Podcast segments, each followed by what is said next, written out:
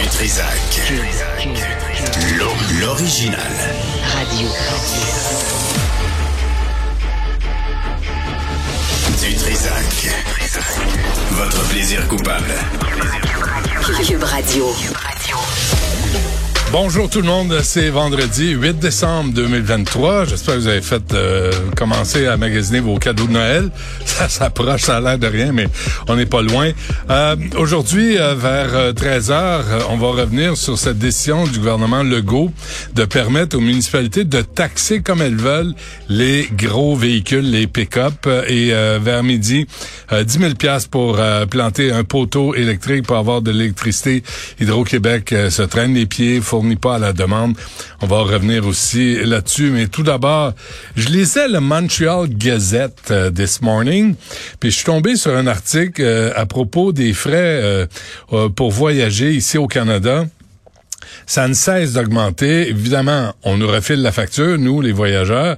Puis il y a une étude publiée à, à l'Institut économique de Montréal, pardon, de Gabriel Giguère, qui est avec nous. Monsieur Giguère, bonjour. Bonjour, merci pour l'invitation. Ben, bien, ça me fait plaisir. D'abord, pourquoi vous avez décidé de, on va parler de l'étude dans un instant, là, mais vous penchez sur cette, euh, cette, ce phénomène? Ben, parce que essentiellement, le secteur aérien est un secteur très important de l'économie canadienne. Donc, j'ai l'impression, plutôt, on avait l'impression à l'Institut économique de Montréal que lorsque quelqu'un achète un billet d'avion, euh, que ce soit 500, 600, 700 dollars, ben l'idée conçue, c'est de dire la compagnie aérienne fait ce montant-là eh ben on s'est dit, allons ventiler le prix des billets d'avion pour se rendre compte que la réalité est tout autre. Euh, si, si je puis me permettre, quand on prend un billet d'avion, par exemple, Montréal-Vancouver, on essaie d'imaginer, on, est très clair avec ça, pour euh, euh, le, le, temps des fêtes, ou plutôt pour l'année prochaine, la, période, la fête de relâche, pardonnez-moi. Donc, c'est début mars, on se dit, on va aller voir de la famille ou aller skier à Vancouver. Un prix du billet d'avion aller-retour Montréal, environ 512 dollars. Évidemment, on n'a pas les bagages avec ça. Ben là-dessus, on a 332 dollars versés à la compagnie aérienne. Par contre, on a le tiers qui est versé soit à l'aéroport ou aux différents gouvernements et notamment à Ottawa. Donc, c'est toujours intéressant que lorsque l'on ventile de voir que ben, la réalité, c'est que le, gouvernement du Canada et les gouvernements en général viennent chercher beaucoup euh, d'argent des poches des contribuables, étant donné le cadre actuel de la réglementation. Vous avez euh, écrit, en tout cas, dans, dans l'article de la Gazette, M. Giguère, on, on, on, vous, on se réfère à vous, là, Ottawa préfère voir nos aéroports comme une vache à lait plutôt que l'infrastructure de transport essentielle qu'ils représentent. Comment comment vous voyez ça? Comment Ottawa voit les aéroports et nous voit nous toujours en train de sortir notre carte de crédit là euh, à leur profit Donnez-nous des exemples. Je pense que l'exemple clé ici pour comprendre qu'Ottawa considère l'industrie aérienne comme une vache à lait, c'est la question des loyers.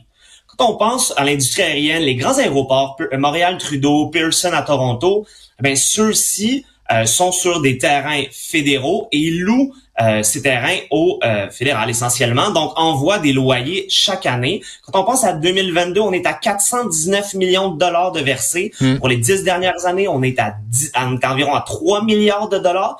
Et concrètement, ces aéroports envoient l'argent à Ottawa. Ottawa ne réinvestit pas dans les infrastructures aéroportuaires. Alors, on a des gestionnaires qui sont des organismes sans but lucratif.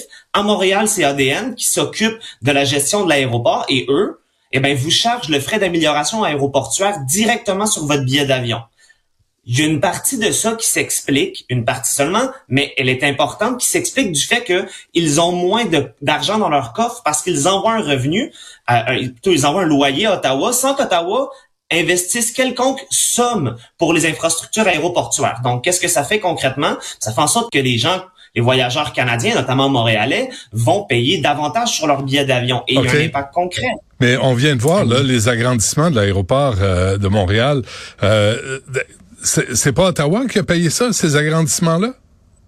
Ben écoutez, euh, Ottawa normalement a plusieurs programmes et les programmes d'Ottawa quand on regarde les dernières décennies, n'investissent pratiquement pas dans les grands aéroports. Et ça, ça a été relégué en, 2000, en 2013, en 2023. Et donc, ce que ça fait concrètement, il y a un rapport sénatorial en 2013 qui le dit très clairement, abolir les loyers euh, le, paiement de loyer pour les aéroports au Canada augmenterait la compétitivité du secteur aérien canadien. Alors, c'est une étape qu'il faut faire. Malheureusement, il y a un manque de volonté politique depuis 2013 aux côtés d'Ottawa parce que euh, on, voit les aéroports comme une vache à lait. On veut pas réduire les dépenses. Je pense que ça, j'ai besoin de, de, de, de, convaincre personne qu'Ottawa est pas très euh, fringant l'idée de, euh, de réduire ses dépenses. Donc, on veut toujours plus de revenus.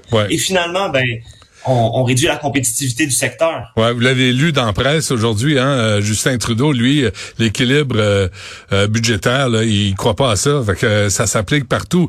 Est-ce qu'il faut comprendre, M. Giguère, que ça coûte nécessairement plus cher voyager du Canada ou au Canada qu'ailleurs dans le monde? Parce que vous ajoutez aux frais que vous énumérez les frais de sécurité qui sont plus élevés au Canada qu'aux États-Unis? Ouais, après 2000, après le 11 septembre 2001, euh, évidemment, et c'est tout à fait naturel, il y a eu euh, davantage de sécurité dans les aéroports et donc ce frais a été mis de l'avant. Aux États-Unis, il est deux fois moins élevé qu'au Canada. On le sait en plus qu'il va augmenter à partir du 1er mai 2024. Donc, on se dit un instant là, ce que le gouvernement fédéral doit faire, c'est de refaire la revue de, de, de, de l'ensemble de son effectif personnel et matériel pour s'assurer vraiment qu'il y ait une optimisation des ressources avant d'augmenter davantage ce frais-là qui augmente pas en ce moment aux États-Unis. Donc ça, c'est avoir en Il y a également la question de la taxe sur le carburant qui est plus élevé au Canada qu'aux États-Unis. Donc, quand on regarde cet ensemble de frais, parfois, c'est pas beaucoup d'argent par frais, mais quand on additionne le tout, il y a un impact direct sur la facture euh, du voyageur parce qu'encore une fois, pour revenir au prix du billet d'avion, le fameux 512 dollars qui nous coûte l'aller-retour, il y en a quand même 180 qui sont versés au gouvernement et euh, à l'aéroport. Bien entendu, il y a les taxes sur les taxes, hein, que j'appelle donc les taxes, la TPS, la TVQ, ça, ça, ça monte assez vite le billet d'avion. OK, disons que Ottawa, on rêve, là, on jase, M. Jugal, on y croit pas, là, mais Ottawa décide de revoir sa politique, euh, tous les transports aériens, et décide de couper, de d'arrêter de, de, de, pomper de l'argent de des aéroports. Est-ce qu'on verrait vraiment les compagnies aériennes refiler la baisse de prix de billets aux voyageurs? Je pense pas, moi. Alors, on voit ça de deux façons. D'une part, si c'est complètement symétrique et que la baisse de prix s'applique sur euh, le frais d'amélioration aéroportuaire, concrètement, ça pourrait baisser d'un tiers. un tiers? Un tiers. C'est quand même substantiel. Ben Quand on fait un aller-retour, il y a un impact direct. Maintenant, dans l'optique où le, ce transfert n'est pas symétrique ou ne s'applique pas, ben fort est à parier que cet argent-là va être réinvesti dans les infrastructures aéroportuaires parce qu'on a affaire avec des organismes sans but lucratif, de sorte que d'une part le, les voyageurs canadiens paient moins cher, d'autre part on a accès à des meilleures infrastructures aéroportuaires. Ça, je pense que les Canadiens seront pas contre. Mais c'est quand même aberrant. Moi, je suis allé à Vancouver avec la famille. On était quatre euh, il y a deux ans. Puis, écoute, ça, coûte le prix pour aller en Europe. Là. T'es es dans le même pays. Mais comment en sommes-nous arrivés là, là? Là, vous avez parlé du carburant, de la sécurité, euh, l'amélioration des aéroports. Comment est-ce qu'on arrive à payer autant pour des vols, même à l'intérieur du Canada? Bon, il y a une part qui sont les frais, bien entendu. D'autre il peut également y avoir une question de demande. Peut-être que euh, c'est sûr qu'aller en France, c'est très, très, très populaire. Peut-être un peu plus qu'il d'aller à Edmonton, par exemple. Donc, ça peut jouer sur le coût du billet d'avion.